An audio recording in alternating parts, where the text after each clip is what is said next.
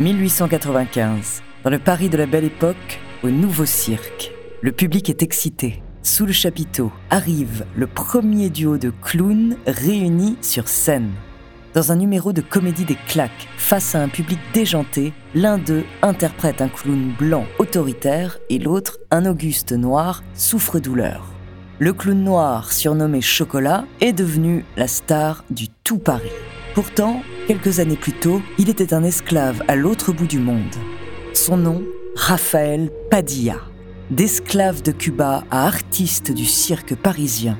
Découvrez sa true story.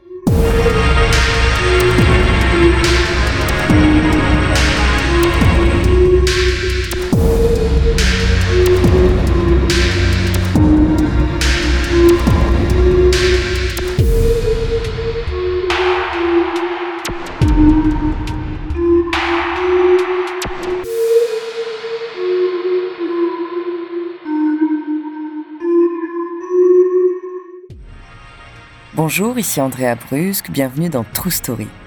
Aujourd'hui, je suis très contente de vous raconter cette histoire parce que ça a inspiré un film, le film Chocolat avec Omar Sy, et c'est un film que j'ai trouvé bouleversant parce que cette histoire est tout à fait incroyable.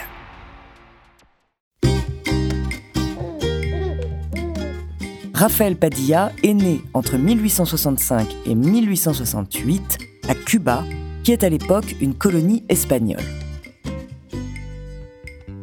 Il est enfant d'esclave, voilà pourquoi son nom de famille, sa date et son lieu de naissance ne sont pas connus avec précision.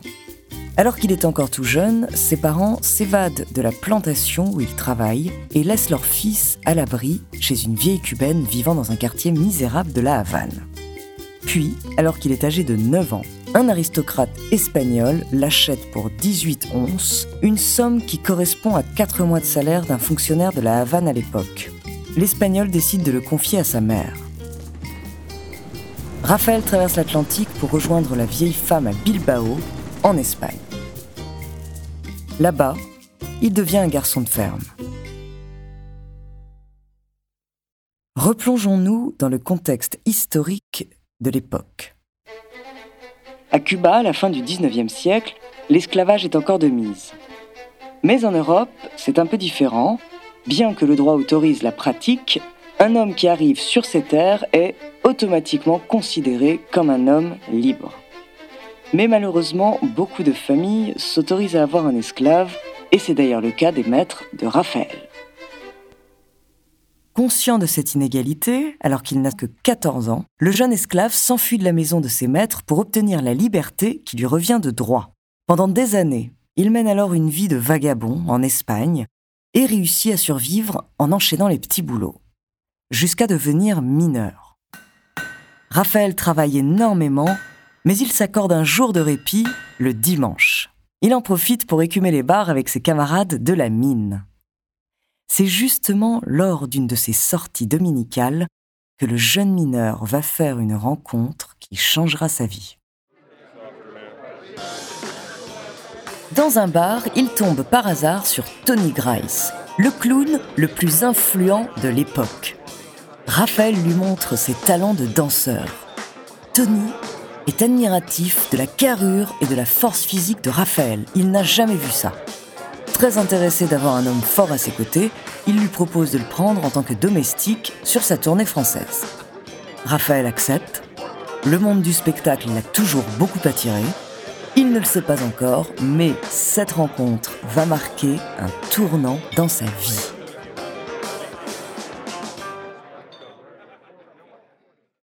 Aux côtés du clown Tony Grice, Raphaël retrouve sa vie de domestique. En France, cette fois-ci, pays dont il ne connaît pas la langue. La vie avec le clown n'est pas facile et loin d'être de tout repos, Tony surmène son domestique qui aimerait être libre de pouvoir faire autre chose de sa vie.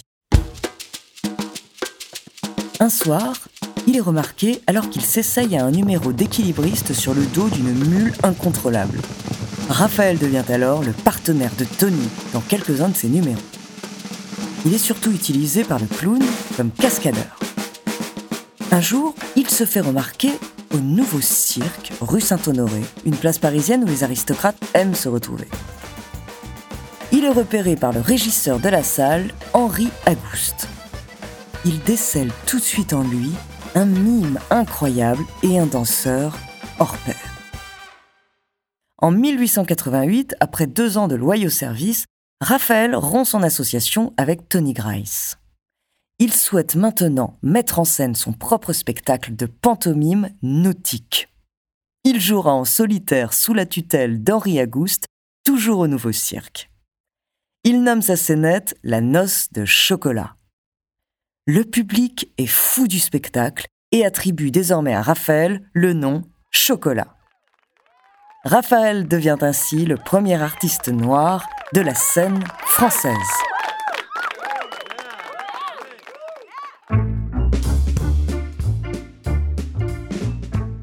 Après cette première performance, Raphaël enchaîne les spectacles au Nouveau Cirque, dont il est devenu la vedette.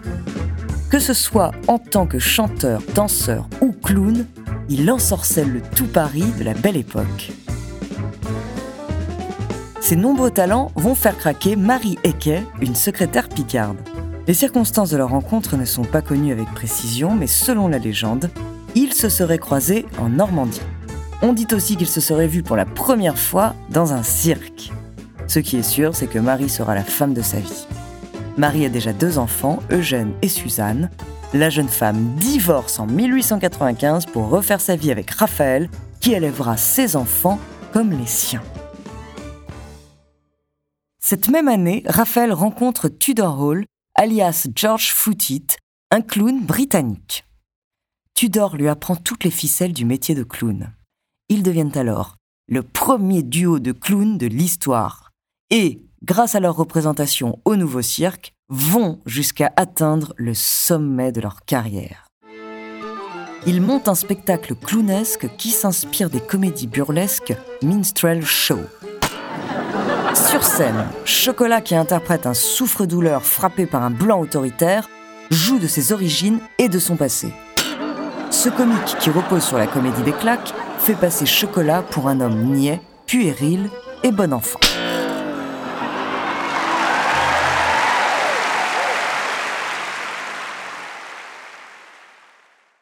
Alors qu'aujourd'hui ces numéros seraient qualifiés de racistes, à l'époque ils sont considérés comme burlesques, d'où leur franc succès. Pourtant, sur scène, Chocolat est traité de sale nègre. L'humiliation de l'homme noir est le reflet de l'esprit colonialiste de l'époque.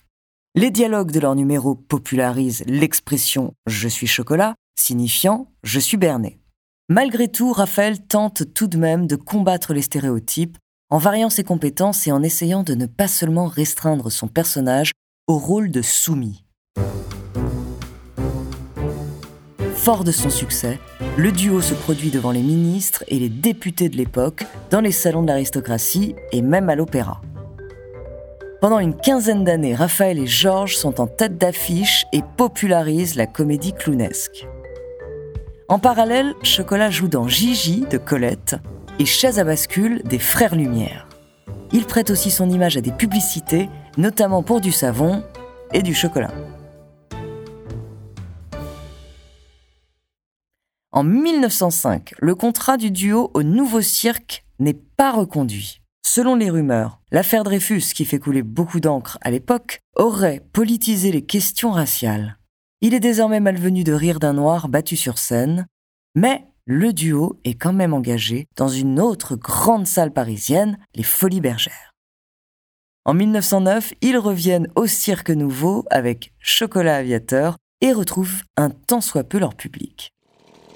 Le spectacle raconte l'histoire d'un homme qui pilote pour la première fois un aéroplane avec à ses côtés Chocolat, tout tremblant, direction le Congo.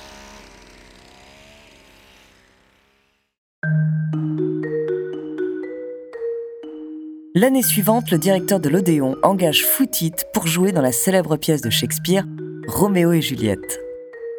Alors le duo Padilla-Footit se sépare et fait ses adieux sur scène. Moi, aller jouer Roméo à l'Odéon, dit Footit à Chocolat qui réplique. Alors moi, jouer Othello à la comédie française. En effet, Chocolat veut entreprendre une carrière en solo. Un rêve presque inatteignable pour une personne noire à l'époque.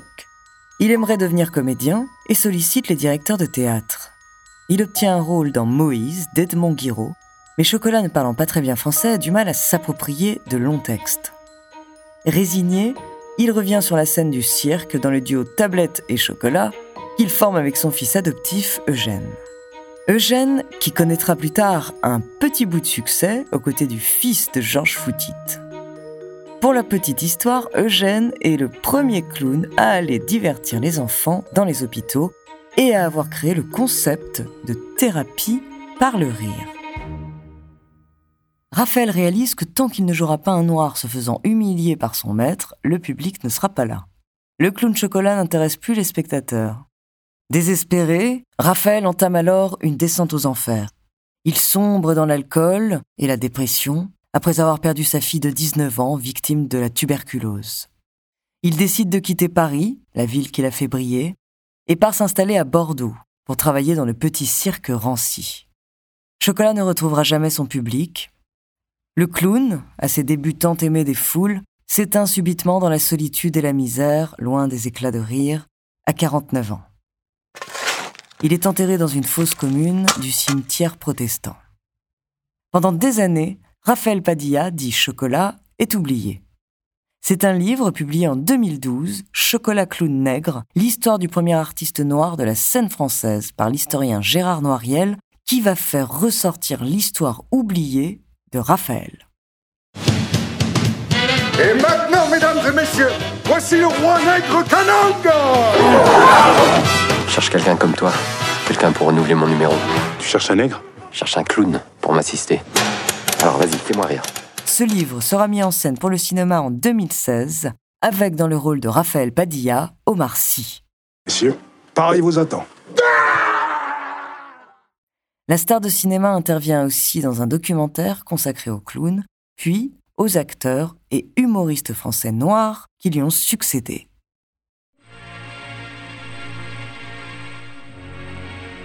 Merci d'avoir écouté cet épisode de True Story.